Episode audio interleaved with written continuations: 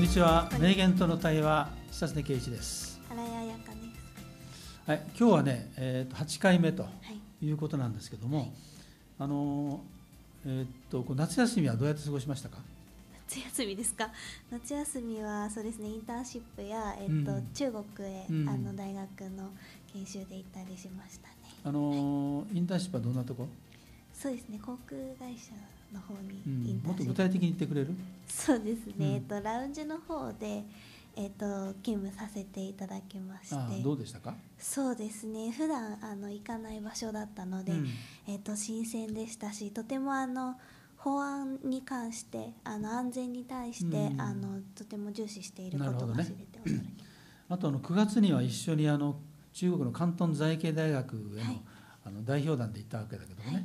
あの講師をね、はいどんな印象でしたか？たそうですね。もともと自分が描いていたイメージよりも、えー、とその中国の人口がとても多かったのと、あと活気があふれていたりご飯もあのうん。美味しかったですね。うん。中国というところはあの高所1000万人の人口と言ってたよね、はい。実際2000万人いるって言ってたからね。非常にあのちょっとあのなかなか想像を絶するところがあるよね、はい、そうです。中国のね100万都市ってねはい、100個以上あるんですよ確かに日本の10倍でしょ？はい。100何十個あってもしょうがあのうん。あり得るんじゃないかなと思いますけどね。はい、あとあの今回とそれから次回はねえーライバルを取り上げようと思ってですライバル。ライあのどのような偉人もライバルがいますよね。でライバルによって磨かれていくお互いにね、はいまあ、そういう関係あると思うんですけども例えばあの浮世絵の北斎と広重とかね、はい。あるいは大学を作ったところでいうと大隈重信と福沢諭吉早稲田と慶応ね、はい。あるいはあの、えー一番分かりやすいのはスポーツ選手なんですけども大鵬と柏戸うん。王と長島、まあ、こういうところですね。で大体ライバルがいるためにねはい。腕を磨かざるを得ないと。したがってその2人のライバルがいる時にはその分野が非常に引き継りしていくというかねそういう関係にあるんじゃないかと思うんですね。まあ、今日はその中のまあアスリートを取り上げようということなんです。アスリート。でなぜかというとねあの私いろんなあの人の記念館見てるんですけどアスリートの記念館結構あるんですね。野球とか相撲とかねあるんですけども彼らはねあのギリギリの勝負をしてるでしょ。だからね言葉がねものすごくいいんですよね。で勝ち負けがはっきりするということなので非常になんていうかな、まあ、しっかりねあの物事を考えながらいく、まあ、そういうところがあるなというふうに考えてるんですよね。えー例えばね、えー相撲の千代の富士ね。はい。これ大横綱ですよね。最近亡くなりましたよね。あの人はね頂上であっても同時に崖っぷちなんだよと。確かにそうですね。頂上に立った後は崖崖しかないんだよと。いうようなこととかあるいはあの 日本初の三冠王を取った野村克也。あ野球の監督しましたよね。で彼はねえー器用な人はもう一工夫もう少しの地道な努力が足りないことが多いので長期戦になれば必ず最後は必ず不器用な人が勝ちますって言うんだよね。だから器用貧乏って言うでしょ。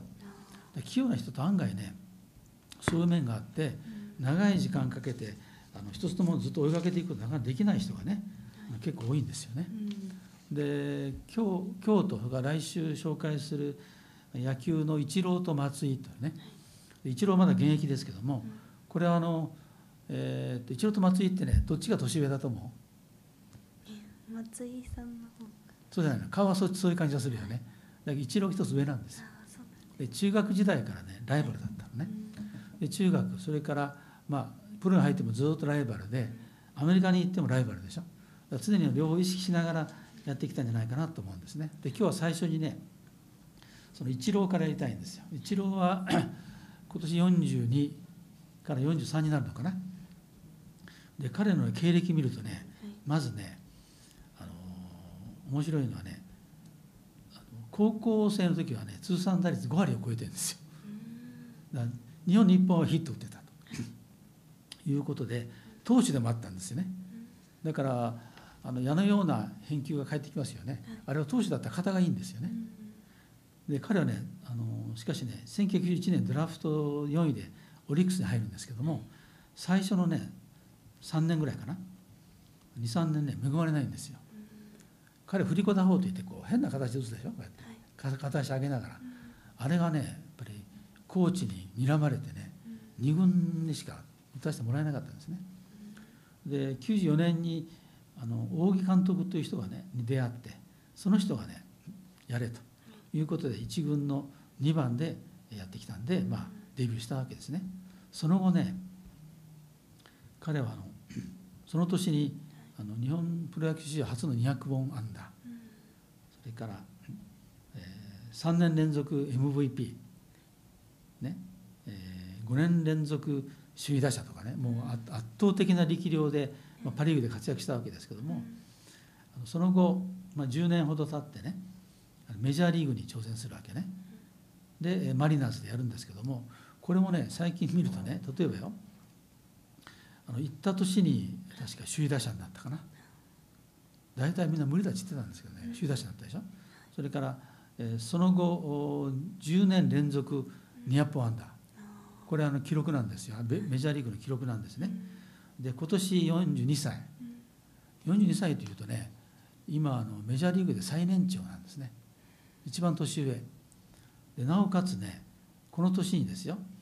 あの今までメジャーリーグでピート・ローズという人が立てた4256本の安打っていうのがあるんですね。これは世界記録になってるんだけども。これをね日米通算で超えたんですね。だから日本だと1000本ぐらい。で、えー、大リーグで、えー、それ以上打ったわけですよね。それからその後3000本安打ね。これ3000本安打ってねこれもすごい数字で日本だと張本選手が1人超えてるだけなんですけども10年遅れていってそれからまた向こうで頑張ったっていうことですね。で昨日調べたらね、はい、あの3000本安打って30人目って言ってたんですよ。はい、でねその後またヒット打った30本打ったの今年ね。で現在ね20年4位なんですよ。どんどんどんどん追い抜いていってるね。で最終的にね、えー、例えば1今年95本打ったから100本ずつ彼50歳までやりたいってわけね。そうするとね打つとね700本でしょ、はい、そうするとね、えー、どうなるかというとね最後はね3730本になるでしょ、うん、ということは史上ね4位ぐらいいくんですよ。すごいね。すごい記録ですよね。でこれもやっぱり一本一本積み重ねながら来たからそこまで来たんじゃないかなと思うんですよね、はい、皆さんあのあなたはイチロー野球興味あるか分かんないけどイチローについてはどうですか？どんな印象ですか？そうですね。野球は詳しくないんですけど、うん、イチロー選手のイメージはそのずっと長く野球をやっているなっていうイメージが強いですね。はい、そうですね。これも一流でずっとやってきたわけですね。はい、でね彼が言ってるのはねあの、まあ、手の届く目標を立てて、はい、一つ一つクリアしていけば最初は届かないと思っていた目標もやがて手が届くようになる。これ勉強でもそうですね。こんな厚い本を読むの無理だと思うでしょ。だけど1日23ページ読んでるよね。そうすると1週間経つとだんだんこう増えますよね。そういうことがあるね。だからあるいはあの山登る時でも最初見たらもう絶望ですよね。でだんだん行くよね、まあ、そういうこともあってあの彼は特にそうだけど一つ一つ一歩一歩やってきたんじゃないかなって感じがね、えー、特に、えー、しますよね。で彼はね記録はねいろんな人の記録を塗り替えてきたんだけどもしかし自分の記録を塗り替えてるわけでね同時にね。それはねこう書いてる。他人の記録を塗り替えるのは7割8割の記録でも可能なんだけども自分の記録を塗り替えるには10以上の力が必要です。確かそんな感じがしますよね。で彼は3000本安打で、まあ、4000本安打まではちょっと無理かもしれないけどね。しかしあのその目標というよりもじゃあ今年100本、ね、あるいは来年ある年200本やっていくと最後そうなるんじゃないそうなるようになるんじゃないかなと思うんですよね。まあ、それがねあの一郎のまあ真骨頂で、えー、その姿勢にね我々は心を打たれる感じがするということだと思うんですね。はい、特に今今回のこの言葉ね小さいことを積み重ねるのがとんでもないところへ行くただ一つの道だと思っています。これどう思いますか？そうですね。本当にあの小さいことの積み重ねって大切ってよく言われるんですけど、うん、実際自分がやってみようとすると、うん、すごいできないことの方が多いので、うん。実現するのがとても難しいのでちょっとこの言葉にはすごい心打たれます。ね。そうだね。はい。だからまあこれもね一郎が言うからね。はい、納得感があるね、うんでできない人が言っても意味ないでしょ？はい。だからこめ言葉っていうのは名言っていうのは誰が言ったかも大きく影響するんですよ、そうですね。ね、その人の業績ですからね、はい。うん。でえ彼はあの人が見たことのない景色を見てるわけ。例えばはい。4200えー4308本。これがね25年間でえー上げた通算記録なんですね。日米通算ね。でピート・ローズが4256本だからもう50本以上オーバーしているとい。うことなんですね。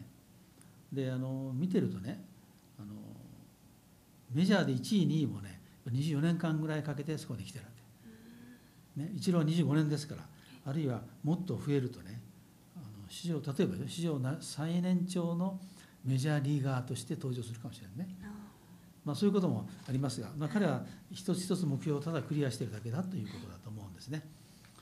やっぱりあの小さいことを積み重ねるではいあの小さいことなんか積み重ねられないですよね。そうですね。でやっぱもっと大きいことをしようと思って失敗するわけだけども、うん気が付いたらとんでもないところへ行くということなんだと思うんですよね。特にあの、まあ、こういうアスリートたちは僕の見たところはやっぱりあの自己コントロールが効いてんじゃないかなと思うんですよ。自分のコントロールする力が強い。まだ自分のねあの自己の生活をコントロールできてますか？そうですね。なかなか自己コントロールはできていないです、ね。例えばどんなとこ？例えばですか？例えばこう今日これをやろうって決めていても、うんうんまあ達成できなかったことが多かったり、うんうんまあそういう部分で自己コントロールはちょっとできていないかなと思います。そうですねだからイ郎とか、まあ、そういう人はあの自分をコントロールしていつもそれを達成してねはい。で彼は特にあの時間管理が非常にねはい。得意だと思うんですね。うん。あの始まる1時間前には何をするって決めてあるそうだよね。それをこうやり繰り返しながらその高みに登っていくという姿はね素晴らしいですよね。でからもう一つ彼が言ってるのはねはい。あのもっと先にはもっと違う自分が現れるんじゃないかという期待がはい。常にあります。だから自己発見の旅でもあるよね。はい。あの誰も覗いたことのないうん。風景を見ようとしているそれをできるだけ長く続けていきたいとうん。いうことだと思うんですね。はいでこれはあの記録を作った人はみんなそうですよね。だから自分もそうなんですね。はい。自分の中でもそういうふうに考えたらいいんじゃないかなと僕は思ってるんですけど。はいこれで終わりましょうか。はい。ありがとうございました。ありがとうございます。